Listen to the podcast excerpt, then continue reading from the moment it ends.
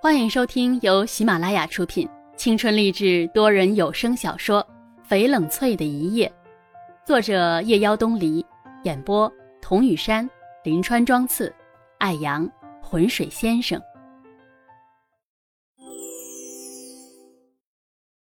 白鱼站在那儿，感觉天晕地旋的，心在止不住的颤抖，他几乎就要昏厥过去。他试图让自己相信这不是真的，这不是真的。妈妈，你怎么会来？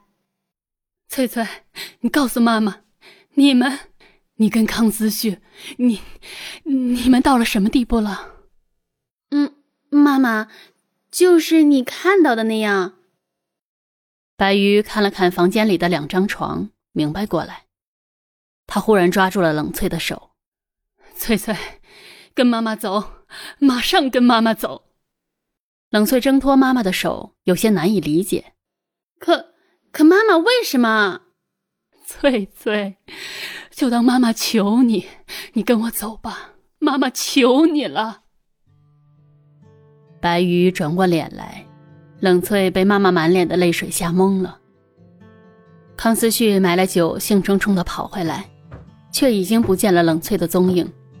来来回回找了好几趟，他的气息还在，他用过的牙刷也还在，拖鞋还整整齐齐地摆在床底下，可是整座院子里却只有桌子上的菜热气腾腾地冒着烟。冷翠揉揉额头，妈妈疲惫地靠在冷翠的肩头睡着了。妈妈今天的反应让冷翠不知所措，她也不敢问。妈妈从来没有在冷翠面前如此失态过，只说要去虞城，然后他们就买票上了车。冷翠把白玉带进公寓里，给她倒了杯热水。翠翠，妈妈想去一个地方。冷翠被妈妈带到了游乐场，她看到妈妈久久地凝视着远处的孩子们欢快地做游戏，似乎过了很久很久，妈妈才说道。翠翠，你知道吗？这里原来是一个剧院，一个余城很有名的歌剧院。每天都会有很多的人聚在这里，安静的看一场歌剧。那时候，再没有别的地方比这里繁华。说到此处，白羽转过头来看着冷翠，一字一顿的说。而我，和你王静阿姨，都是剧院的演员。冷翠吃惊的看着妈妈，脱口道：“那后来呢？”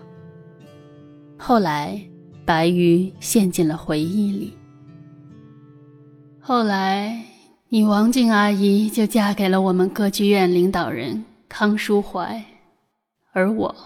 就嫁给了你爸爸。白鱼永远都记得第一次见到康书怀的样子。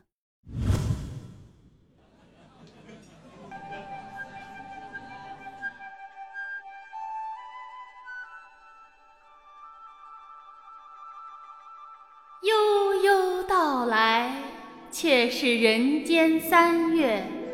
草长莺飞，江南三月。钱塘自古风流，你便这么走来了，一同一扇，也无言，清中有味。合一卷书简，点一盏青灯，吟一阙生词，思一段情事，纸墨间都是你的清。幽香气，有桃花满树，绿水悠悠，青山带离愁，送君千里。终不若双蛾似之渊。梁兄可记得英台？良兄记得英台。那言间欢叫的画眉，却不曾道出心事。妾，你将身嫁与一生休。说什么难为父命，说什么复攀权贵，说什么锦衣玉食。画栋雕梁。如何零落了韶华年纪，直到两鬓如霜？画屏深锁，晓镜阑窗。是这一派春光，独念梁郎。眉间心上，无计相回避，便随了你去，便穿了这身红色嫁衣，随了你去，生不同亲。死同学，化作一对翩翩蝶，魂兮相依，